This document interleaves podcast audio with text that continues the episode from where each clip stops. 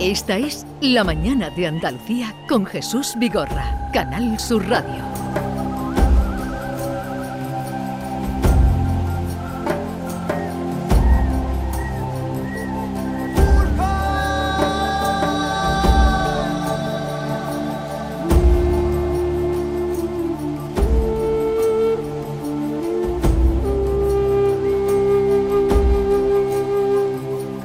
Estamos eh, sobrecogidos todos, ya desde hace días cuando anunciaron que los niños de Colombia eh, podían estar vivos, fueron las primeras noticias que salieron hace unas semanas, se confirmó que los cuatro hermanos han sobrevivido y con tal motivo vamos a saludar a Ignacio Ortega, que es director e instructor de la Escuela Española de Supervivencia. Ignacio Ortega, buenos días. Buenos días, buenos días.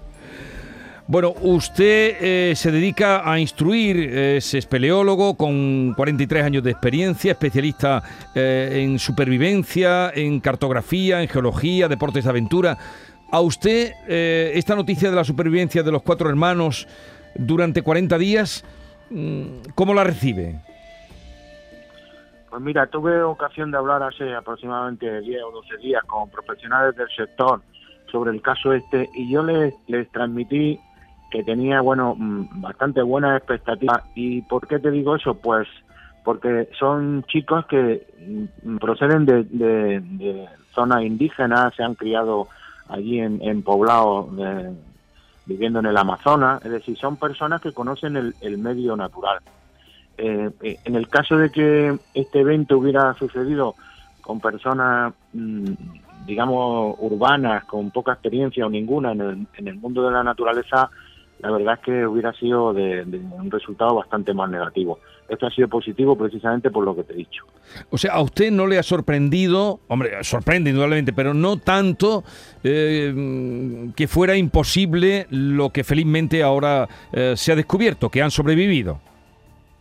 Claro, es que eh, desde la perspectiva de, de, vista de personas de, de ciudad y con poca relación con la selva, para nosotros la selva es un ambiente peligroso, insectos, víboras, jaguar, animales peligrosos. Para una persona indígena, como es el caso de estos chavales, la selva es su madre naturaleza, es la madre selva. Entonces, eh, eh, la diferencia de estos chavales es que ellos sabían moverse en ese ambiente, ellos sabían, eh, digamos, orientarse, incluso hasta por la noche, saber qué frutos pueden comer y qué frutos son peligrosos. De hecho, así han estado, hombre, no muy nutridos, pero lo suficiente para aguantar esos 40 días. Y sobre todo, Jesús, el tema del agua. El agua en esos ambientes, con esas temperaturas, el tipo tropical, está siempre cargada de bacterias. Ellos han estado bebiendo agua o de los árboles o de las hojas, nunca del suelo, porque eso le hubiera causado una, una muerte en dos o tres días por gastroenteritis. Entonces, ese, ese tipo de detalle, ese tipo de formación que ellos lo traen de serie por ser personas indígena, la gente de ciudad tipo Europa, como nosotros, la debemos de aprender en escuelas, bueno, como la nuestra, como cualquier otra de supervivencia, pero en la Escuela Española de Supervivencia enseñamos todo ese tipo de técnicas para sobrevivir. Ignacio Ortega es director e instructor de la Escuela Española de Supervivencia. Maite Chacón, buenos días. No sé si quieres preguntarle algo a Ignacio. buenos días. La verdad es que es, todo tan sorprendente, tan emocionante. E, es lo primero que pensamos, ¿no? ¿Qué, hubiera pasado si nuestros hijos, si nosotros mismos hubiéramos sufrido este, este horrible suceso ¿no? que han tenido estos, estos niños? Pero tenemos muy poca preparación en general nosotros, ¿verdad? Para enfrentarnos a la naturaleza, no, no, no solo la selva, sino a un bosque mediterráneo, ¿no? Claro, claro.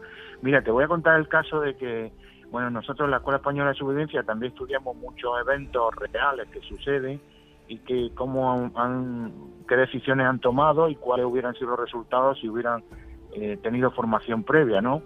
Bueno, pues te voy a contar el caso de que hace unos años un grupo de turistas en, la, en Costa Rica eh, se separaron del guía porque dijeron de ellos cinco, cinco chavales jóvenes y fuertes, atléticos, se separaron del grupo de turistas y bueno, los bosques tropicales allí das, dos pasos y te has perdido. No es como aquí en, el arco mediterráneo en Europa que ves el pueblo y el pueblo de enfrente a 20 kilómetros.